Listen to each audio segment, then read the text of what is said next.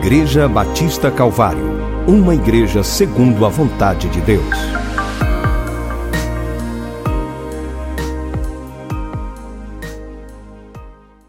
Boa noite, queridos irmãos.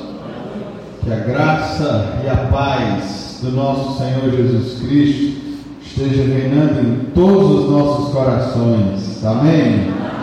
É uma alegria muito grande estar aqui com vocês Desde já agradeço pela oportunidade que nos foi dada, pela confiança de poder passar esses dois dias aqui com essa juventude, que me alegra muito em ver a alegria de vocês, em ver a empolgação de vocês, em ver que vocês prepararam tudo com muito carinho e viveram esse momento durante esses dois dias. Seja apenas mais um dos momentos que vocês tenham como juventude, que vocês possam curtir bastante essa idade, essa fase da vida juntos, né? É, sempre fazendo coisas juntos, comendo juntos, brincando juntos, orando juntos, viajando juntos, que Deus possa abençoá-los de uma forma muito especial. É, estou muito feliz porque a minha esposa está aqui comigo. Vou pedir para ela ficar de pé. Ali, a missionária, diaconisa, professora, linda, maravilhosa. Cristiane, minha esposa, muito obrigado. Amor, pode sentar. Nós somos os pais de Letícia e de Levi, que já desceram ali. Hoje nós estamos na primeira igreja batista de Petrolina eu sou pastor de jovens e adolescentes na igreja. Minha esposa, ela coordena a área da ação social, o Ministério de Misericórdia da nossa igreja. E é uma alegria para nós poder saber que nós estamos, apesar de igrejas diferentes, mas fazemos parte do mesmo reino e estaremos sempre juntos. É muito bom ver o pastor Vilmar e a sua família é, aqui conosco. Eu tenho certeza que eles serão bênção para essa igreja, eu tenho certeza absoluta disso, e além disso serão bênção para o povo de Deus aqui na nossa região. Vamos continuar refletindo na palavra de Deus. Eu queria convidar você a abrir dessa vez no Evangelho de Lucas. Ontem nós lemos essa parábola no Evangelho de Marcos. Hoje de manhã nós lemos no Evangelho de Mateus. E hoje à noite nós vamos ler no Evangelho de Lucas. É muito interessante. É uma parábola, Lucas capítulo 8. Nós vamos ler a partir do versículo de número 5. É uma parábola que Jesus nos oferece e ficou registrada dos três evangelhos. Lucas, capítulo 8, versículo de número 5. Diz assim a palavra de Deus: Um lavrador saiu para semear. Enquanto espalhava as sementes pelo campo, algumas caíram à beira do caminho, onde foram pisadas, e as aves vieram e as comeram. Outras caíram entre as pedras e começaram a crescer mas as plantas logo murcharam por falta de umidade.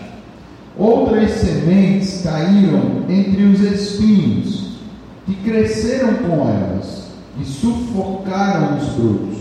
Ainda outras caíram em solo fértil e produziram uma colheita cem vezes maior que a quantidade semeada. Quando ele terminou de dizer isso, declarou: Quem é capaz de ouvir, ouça com atenção. Amém? Amém?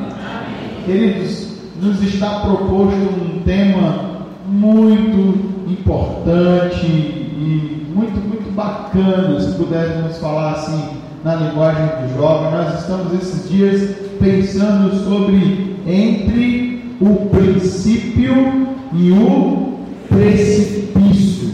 E essa, esse jogo de palavras, princípio e precipício, já estamos dizendo isso desde ontem faz nos pensar sobre a relação do homem com Deus. Quando o princípio nos mostra Deus, o princípio nos, nos remete a Deus, sendo que Ele é o Criador de todas as coisas, Ele foi quem estabeleceu todas as coisas e de uma forma perfeita mas a partir do momento que o homem se distancia de Deus, a partir do momento que o homem ele vai para longe de Deus e sai de perto desses princípios de Deus, o resultado disso inevitavelmente é o precipício. Podemos até dizer, se você não quiser cair no precipício, ou ser atingido, alcançado por um precipício, você precisa viver os princípios de Deus. Temos que falar devagar, porque é muito P, é muito PRI, né? Princípio, precipício, mas eu creio que isso não vai nos atrapalhar. Jesus, ao falar, ao dizer essa parábola do semeador, ele nos revela essa realidade do precipício, da probabilidade do precipício. E ele faz isso de uma forma tão natural. Deixa eu fazer uma pesquisa aqui interativa. Quem aqui já plantou? Por favor, levante assim suas mãos. Quem já, quem já pegou semente, já jogou? Raul, você já plantou? Já? Muito bem. Então, olha só. Quem já teve essa experiência, temos outros estudantes aqui né, de, de agronomia, estou muito feliz temos pessoas aqui, qualquer coisa vocês me corrijam, tá bom? Quem já, já viveu essa experiência de ir lá numa terra e plantar, vai perceber que o que Jesus diz é algo, é algo tão comum, é algo tão do cotidiano, principalmente Talvez na nossa realidade hoje aqui de Petrolina, talvez não seja algo do nosso cotidiano, mas nós precisamos lembrar que para o público de Jesus, isso era algo que estava sendo feito diariamente. Quem sabe, eu vou aqui imaginar, quem sabe Jesus disse isso na beira de uma roça, quem sabe, quem sabe ele estava ali falando e havia ali alguém fazendo isso, plantando ali, e ele usa essa imagem e diz assim: olha, está vendo ali aquele homem plantando aquela roça? Então, deixa eu lhe contar uma história. Uma vez um homem saiu com sementes na mão para semear. E uma daquelas sementes caiu, caiu, caiu na beira do caminho, caiu na, na rodagem, caiu na estrada. E essas sementes, essas sementes não serviram de nada.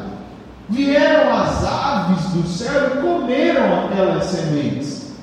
Mas outra parte daquelas sementes foram semeadas num solo que estava cheio de pedras.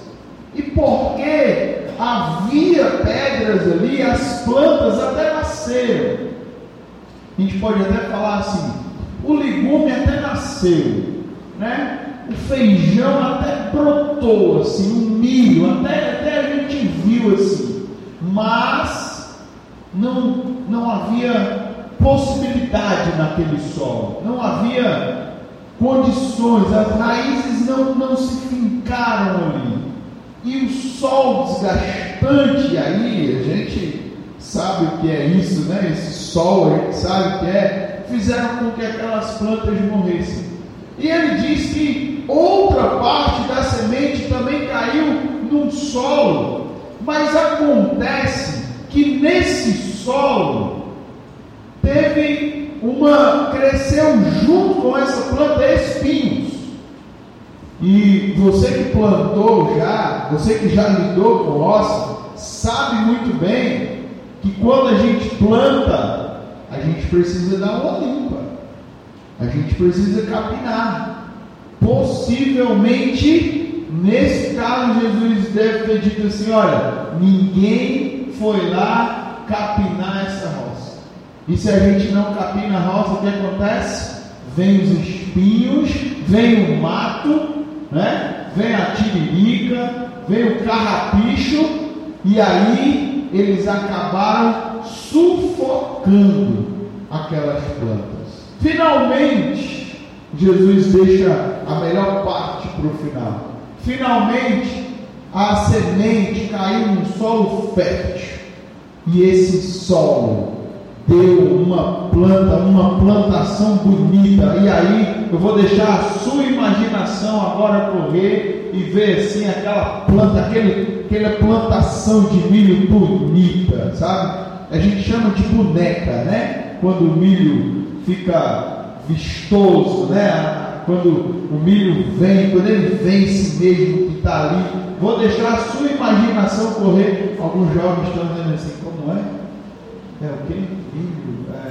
Mas já tem algumas pessoas aqui que eu estou vendo já, o olho brilhante, assim, sim, ah, pois é, e tal, aquele feijão bonito lá. Tudo isso foi uma imagem que Jesus utilizou para nos ensinar algumas verdades espirituais, algumas verdades preciosas para a nossa vida. E ele nos ensina que realmente existe algo entre os princípios de Deus e o precipício. Utilizando essa, essa figura, essa parábola de Jesus, nós podemos dizer que o que nós encontramos primeiro entre o princípio e o precipício é a ação maligna, o diabo. E a gente pode acompanhar na explicação de Jesus, se você quiser acompanhar comigo no versículo 12 do capítulo 8 de Lucas, ele vai explicar. Ele vai dizer: olha, as sementes que caíram à beira do caminho representam os que ouvem a mensagem. Mas acontece o quê? Mas o diabo vem e arranca do coração deles e os impede de crer e ser salvos. Quando a gente olha para essa realidade do nosso tema, o que, que existe entre o princípio e o precipício? Jesus já nos diz aqui: cuidado, porque existe a ação do diabo entre essas coisas. Se ele agir, se não houver cuidado, nós podemos ser levados ao precipício. E eu preciso assustar vocês bastante, falar aqui com os jovens. O diabo está de olho em vocês. Tenha cuidado. Tenha cuidado. Capiroto, o cano, capeta, o satanás. Ele quer Jesus nos alerta para isso. Alguns de nós aqui vão lembrar de uma época da vida que nós vivemos essa realidade. De uma época da vida em que nós ouvíamos a mensagem, mas a gente não entendia, passava despercebido, não fazia sentido orar, dedicar a vida a Deus, ler a Bíblia, ser santo, que conversa é essa? Houve uma época, talvez, para mim e para você, que a gente não, não, não vivia essa realidade aqui. E qual é a forma que nós temos de vencer, digamos assim, essa fase, esse momento? E a realidade está em ficar perto de Jesus, em depender de Jesus, em entregar a nossa vida a Jesus, o único que morreu. Que linda canção nós ouvimos quando eu pude ler ali, ainda não foi o fim, ele ressuscitou único que venceu a morte e por isso venceu o pecado e por isso venceu o diabo. Glória a Deus por isso. E nós podemos nos juntar a Ele. É possível sim passar dessa fase e viver uma vida vitoriosa. Mas Jesus nos explica também sobre o segundo solo. E ele diz isso no versículo 13. Ele diz: as sementes no solo rochoso representam os que ouvem a mensagem e a recebem com alegria. Já mudou aqui. Uma vez, porém, que não tem raízes profundas, creem apenas por um tempo e depois desanimam quando enfrentam provações. Quem esteve aqui hoje de manhã pôde acompanhar a nossa reflexão de que quando decidimos seguir a Jesus, nós enfrentamos sim dificuldades, enfrentamos algumas provações, enfrentamos alguns desafios. Nós temos essa realidade porque nós estamos envolvidos por um mundo que não está a favor da nossa fé, não está a favor da nossa vida com Cristo, um sistema que não condiz com os valores do reino. E Jesus sofreu isso. Jesus veio para pregar as coisas mais lindas que um homem poderia ouvir. Ele veio falar sobre o amor, ele veio falar sobre a paz, ele veio falar sobre a humildade, ele veio falar sobre o serviço ao próximo, sobre o sacrifício, que coisa linda, maravilhosa. Ele viveu isso. Mas sabe qual foi a reação das pessoas a isso tudo? Eles não aceitaram essa mensagem de Jesus. Eles rejeitaram Jesus. Eles foram ao ponto de mandar matar Jesus. Você se lembra disso? A multidão lá embaixo dizendo para Pilatos: crucificam, crucificam. Sabe por quê? porque aquelas pessoas estavam vivendo um outro sistema. E se nós percebermos, é o mesmo sistema que está ao nosso redor. O sistema que vamos lidar amanhã, quando voltarmos à nossa rotina normal de trabalho, de escola, de faculdade.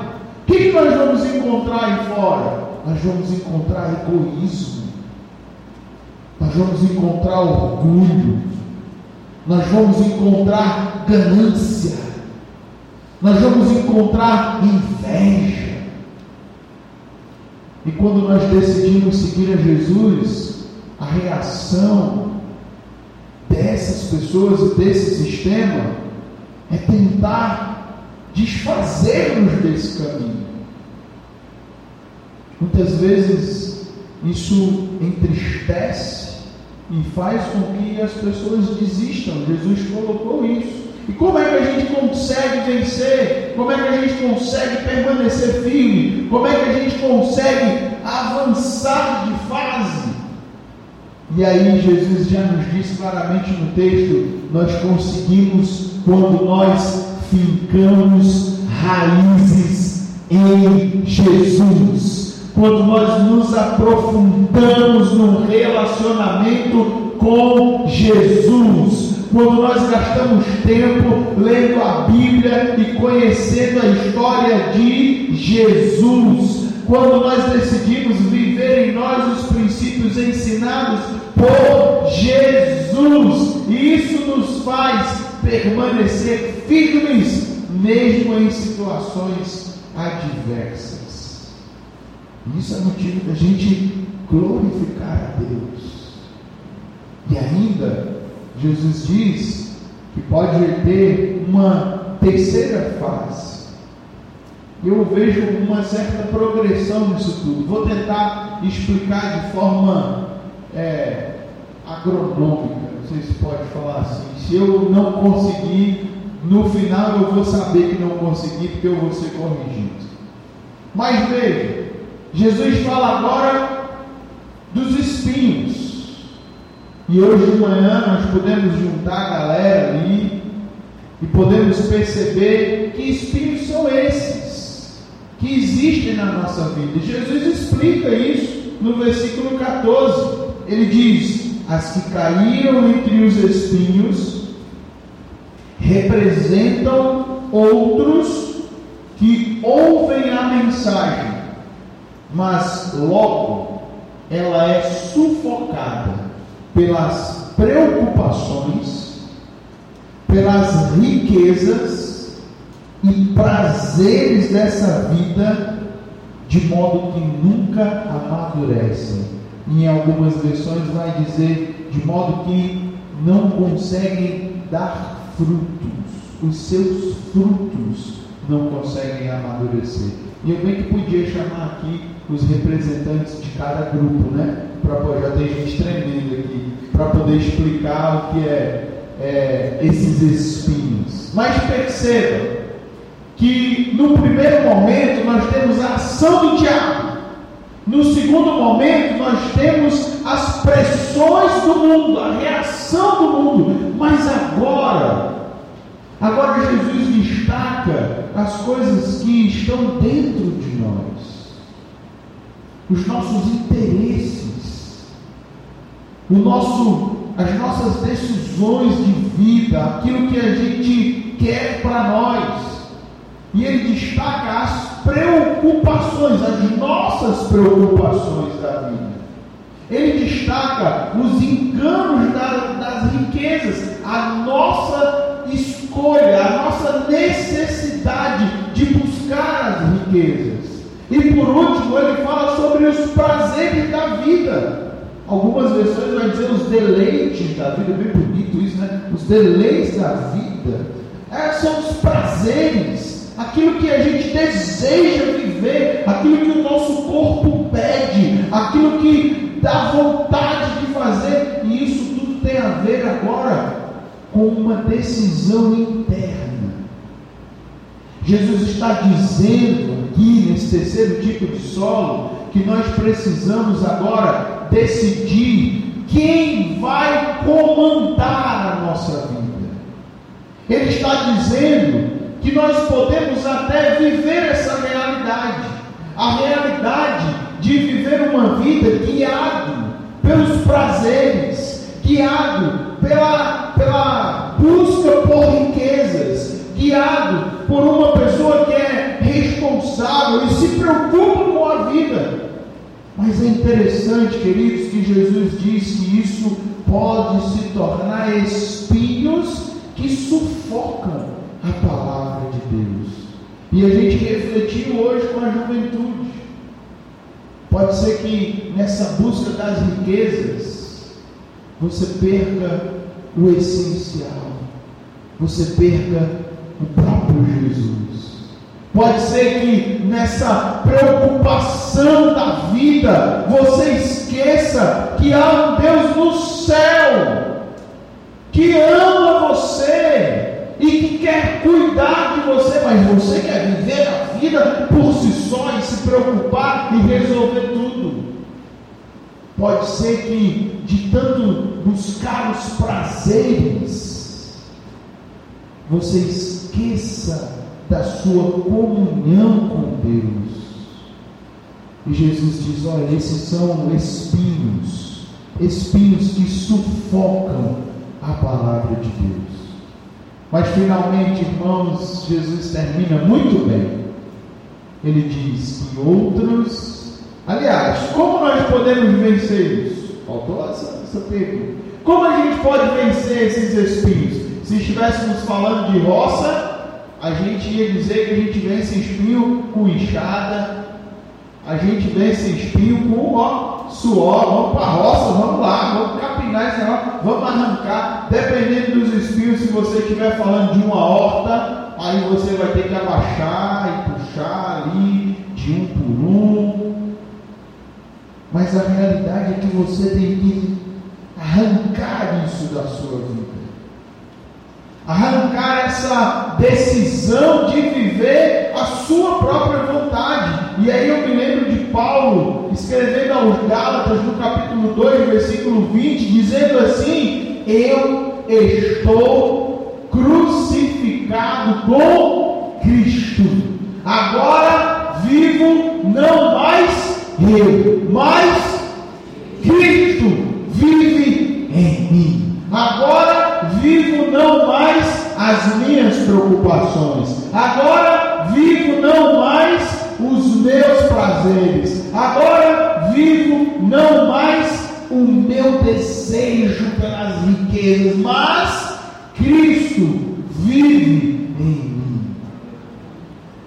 É decidir pelo reino de Deus. É decidir escolher o reino, viver o reino, e isso é fantástico, e isso é muito bom, isso é libertador, porque essa outra realidade sufoca as pessoas, mata as pessoas. Gente, isso é terrível. Eu me lembro de uma notícia que vi aí nesses sites, nos blogs, de uma menina, uma, uma atleta, se eu não me engano, da Inglaterra. Algum desses esportes de inverno, não lembro se era esqui, se era alguma dessas coisas. E ela estava tão obcecada por esse sistema do mundo, tentando buscar a aceitação e ser uma atleta de sucesso, que ela, por causa de um voo que ela perdeu, para poder ir junto com a equipe, com a sua seleção, treinar em outro país, essa não aguentou tão, desse, tão tamanha decepção e tirou a própria vida. Ela suicidou porque ela não conseguiu chegar naquele alvo. Porque viver assim, preocupado, atrás da riqueza, querendo viver os prazeres, isso é uma cilada, uma cilada, mais uma vez, do maligno, que tenta nos dizer que quando a gente encontra essas coisas, a gente é feliz. E quantos amigos a gente não tem? Fala aí, galera, desculpa aí, gente, falar aqui com esse pessoal. Quantos amigos a gente não tem? que estão ali, dizendo que a vida deles depende disso. Que se eu não conseguir me formar, que se eu não conseguir passar no Enem, se eu não conseguir entrar no mestrado, se eu não conseguir emagrecer, se eu não conseguir aqueles likes, ai meu Deus, eu vou morrer de verdade. Pessoas que gastam a sua vida com isso e no final vão descobrir que a vida delas não passaram de um vazio. Mas quando nós encontramos o reino de Deus, quando nós encontramos Cristo, tudo começa a fazer sentido para nós. Nós somos aceitos por quem nós somos. Nós encontramos o amor de Deus sobre nós. Nós não precisamos ter nada na nossa vida, nenhuma realização para poder Deus nos amar e entregar o seu Filho por nós. É suficiente existirmos e recebermos dele o seu amor por nós. Oh, queridos, eu cheguei a, a essa conclusão um dia em casa, quando Levi brincava com aqueles bloquinhos de montar, sabe? E ele ia lá e montava um negócio e fazia uma coisa nada a ver, sabe? Assim, montava, botava assim, tá? E chegava e dizia, olha pai, que eu fiz. E o que, que eu dizia? Como um bom pai? Que lindo, meu filho! O que é isso? Um avião, papai! Oh, meu filho, que avião lindo! Vamos voar! Hum. Aí daqui a pouco dizia, não, papai, é um carro, é um carro, meu filho, que carro bonito! Vamos lá! Hum. Às vezes a gente pensa que a gente tem que fazer algo de especial para poder Deus olhar para nós e nos amar. Mas veja, o meu filho não precisa fazer absolutamente nada que eu queira estar com ele, para que eu queira amá-lo. E tudo que eu mais quero do meu filho é estar com ele é poder abraçá-lo, é poder ver ele crescer, ver a alegria dele. Eu adoro as gargalhadas de Levi. Por isso que, e agora você que é pai, você vai concordar comigo. Por isso que a gente vai lá, a gente faz costas, a gente joga para cima, porque é bom.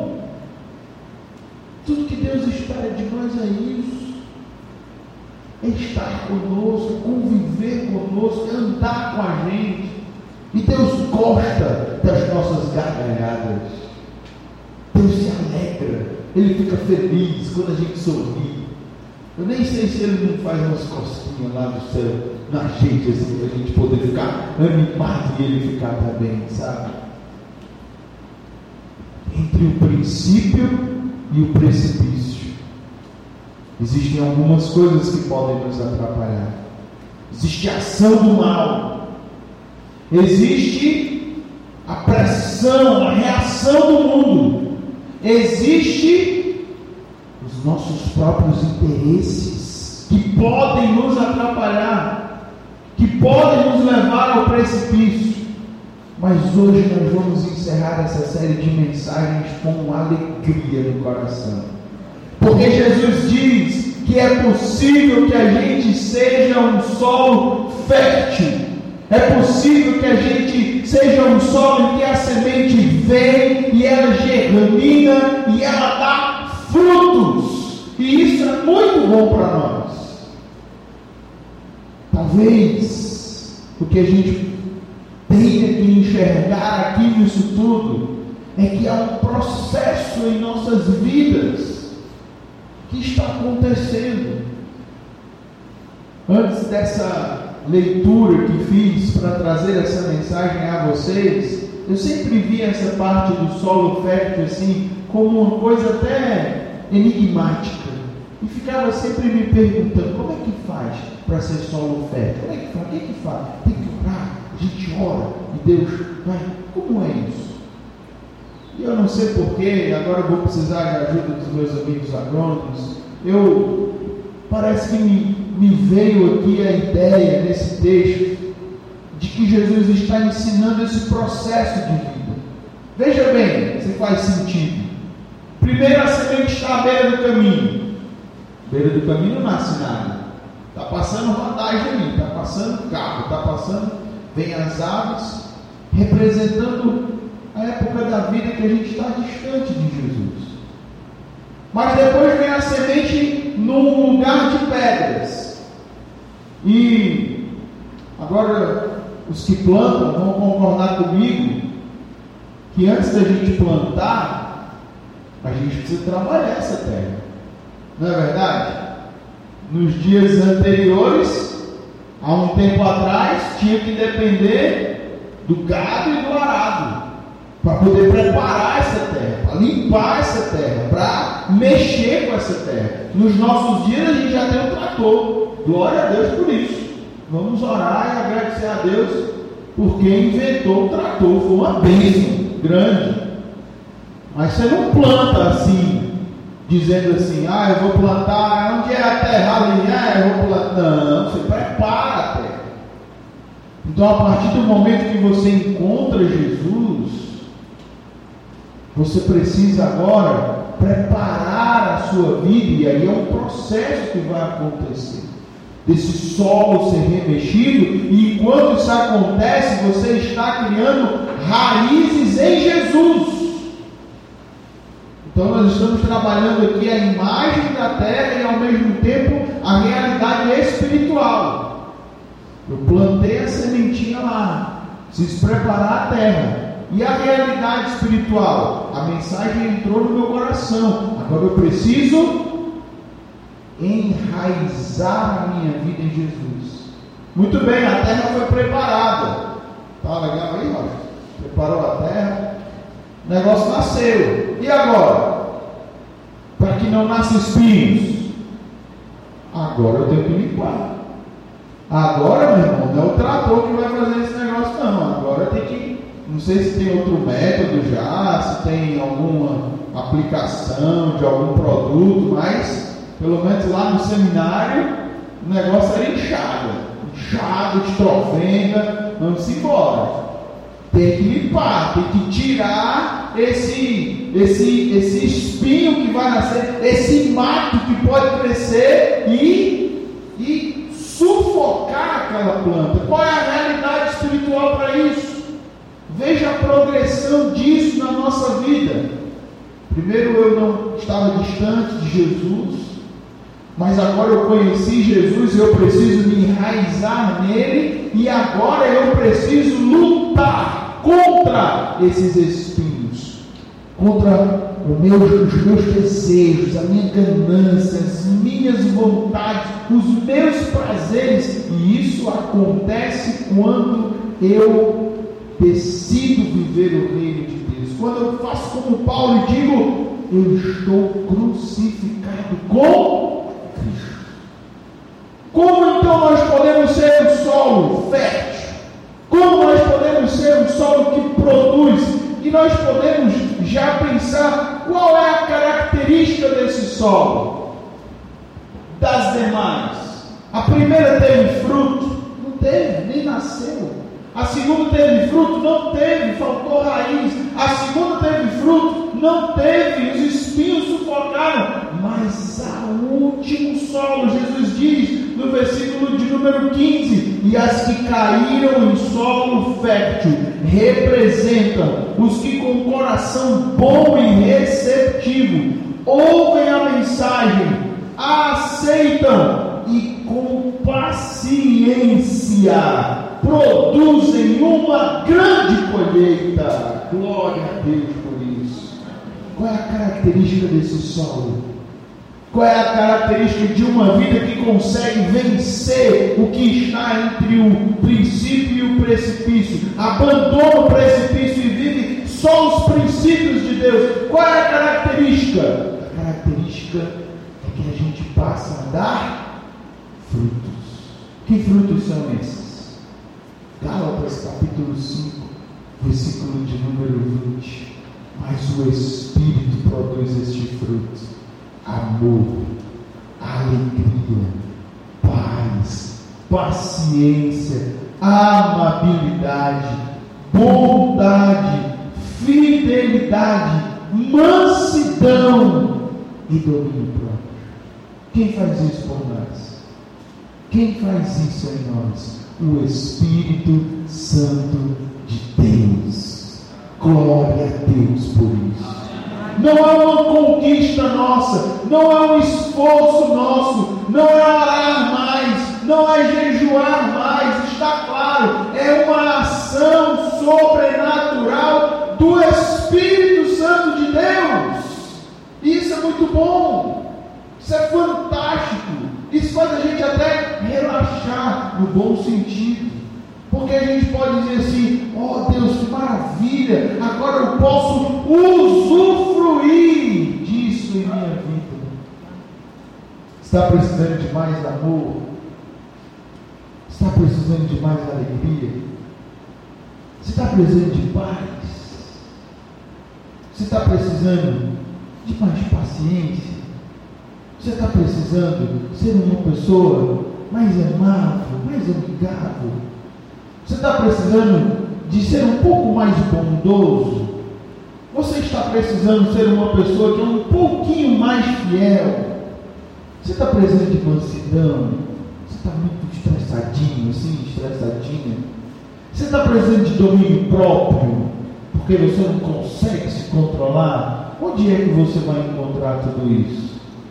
Vai encontrar na ação do Espírito Santo de Deus na sua vida. Glória a Deus. É fantástico, queridos, quando Jesus nos mostra a outra figura da agricultura. Olha, vocês que estão nessa área aí, vocês estão na frente com Jesus, viu? Vocês estão assim com Jesus. Outra figura que Jesus nos traz da agricultura, lá em João capítulo 15, a gente vai encerrar com essa imagem. Quando ele diz assim: Eu sou a videira verdadeira, e meu pai, meu pai é o lavrador.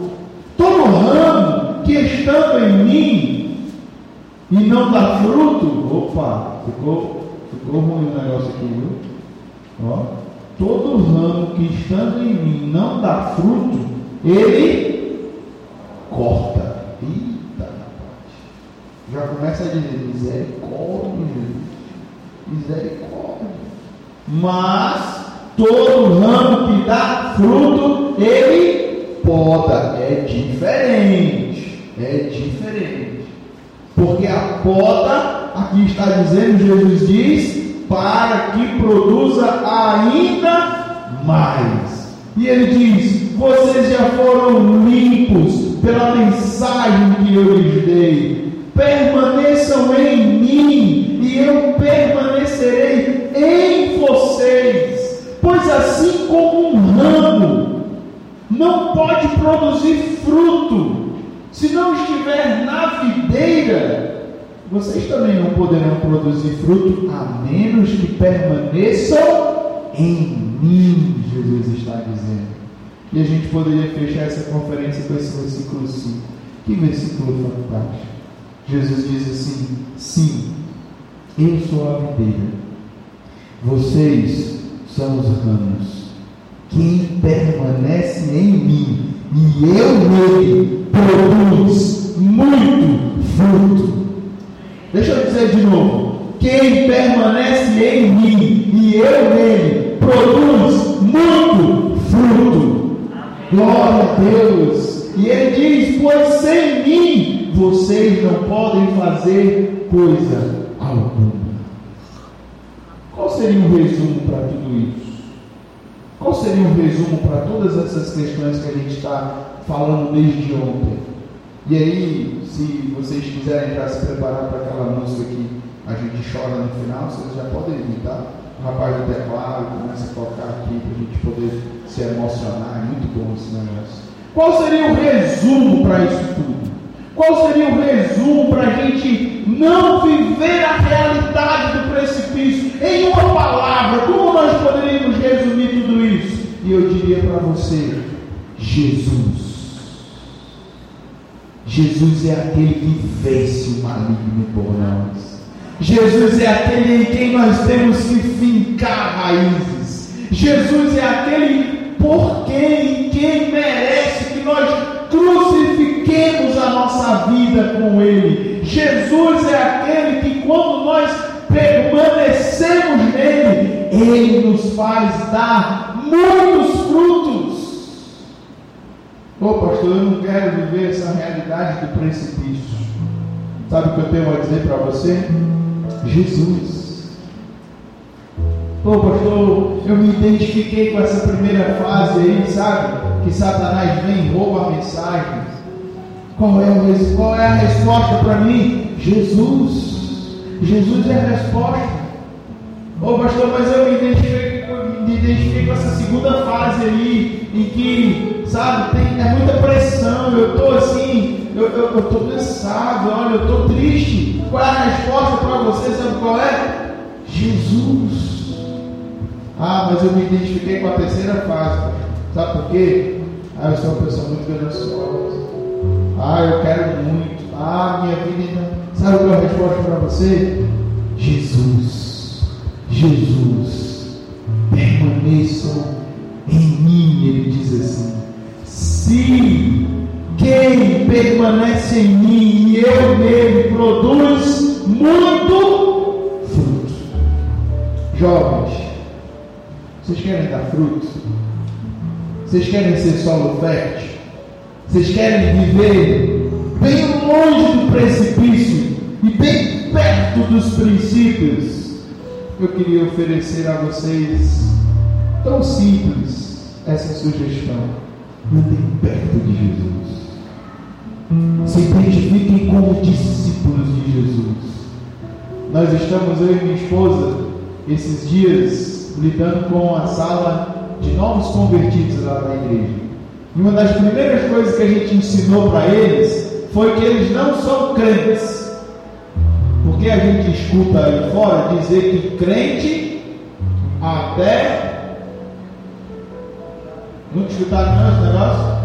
Hein? Vocês não estão com, com, com crente até.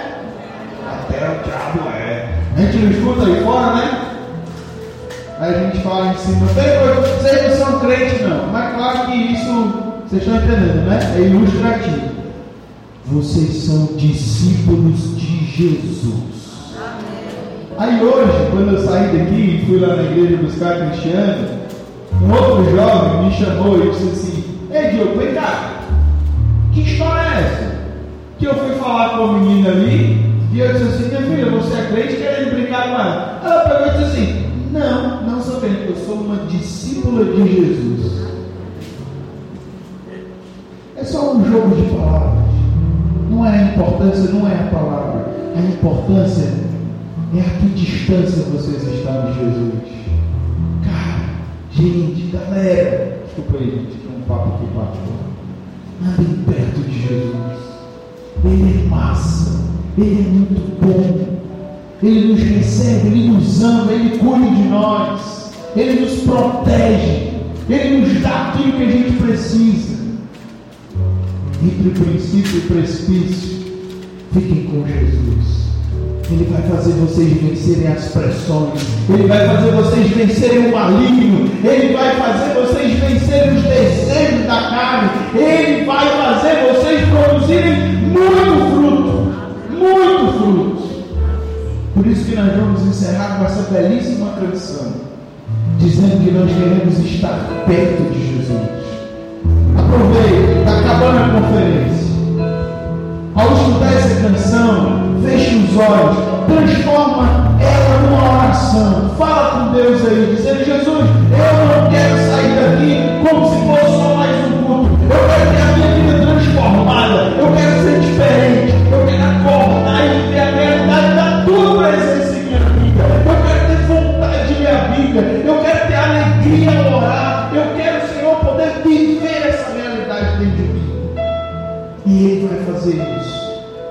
quer fazer isso. E isso vai acontecer conosco.